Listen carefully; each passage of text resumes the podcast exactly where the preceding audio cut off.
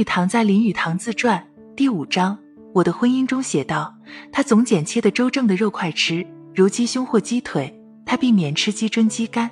我总是爱吃翅膀、鸡胗、鸡脖子，凡是讲究吃的人爱吃的东西，我都喜欢吃。”孔子在《论语·乡党》载：“食不厌精，脍不厌细。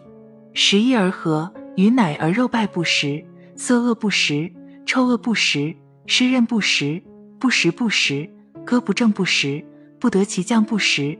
肉虽多，不使胜食气；唯酒无量，不及乱。孤酒是腐不食，不彻将食，不多食。祭于公，不素肉。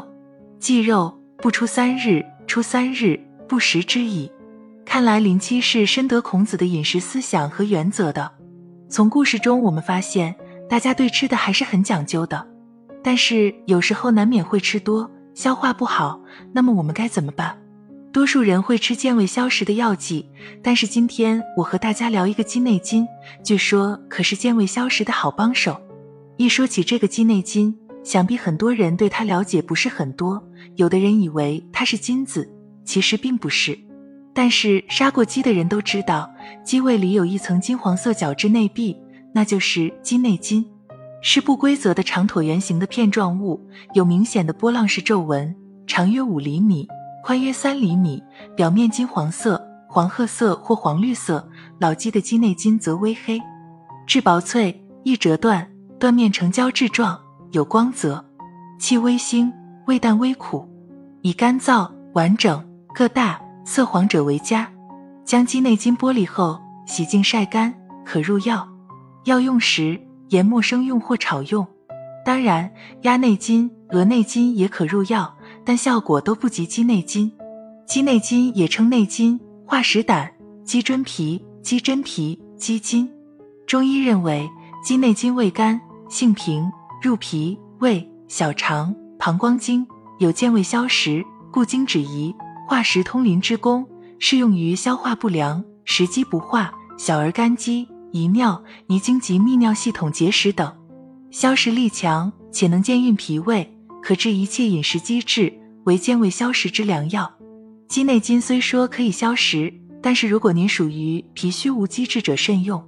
说了这么多鸡内金的好处，我国的药膳如此发达，肯定做菜少不了它。那么今天就为大家介绍几款食疗餐：内金砂仁粉，鸡内金二十克，砂仁十克，云南白药。葛粉或藕粉各适量，将内金、砂仁研为细末，混匀备用。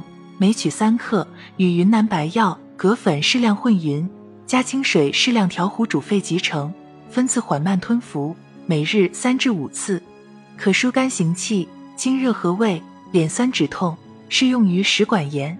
赤豆内金粥：赤小豆三十克，鸡内金十克，将内金烘干研末，赤小豆洗净。加水煮至八成熟时，下内金粉，续煮至豆熟，每日一剂，做早餐服食，可清热利湿、消积化瘀，适用于尿频、尿急、尿道疼痛、尿液浑浊、小腹作胀等。内金首乌鳝鱼，鸡内金五克，至首乌十克，黄鳝一条，调味品适量。将内金、首乌研为细末备用。黄鳝去头杂，洗净，切断。与药末混匀，上笼蒸熟，加食盐、味精、麻油调味服食，每日一剂，可益气养血、健脾化积，适用于小儿心缺乏、半面色苍白、四肢不温、头发稀疏干枯、睡眠漏精、哭声无力等。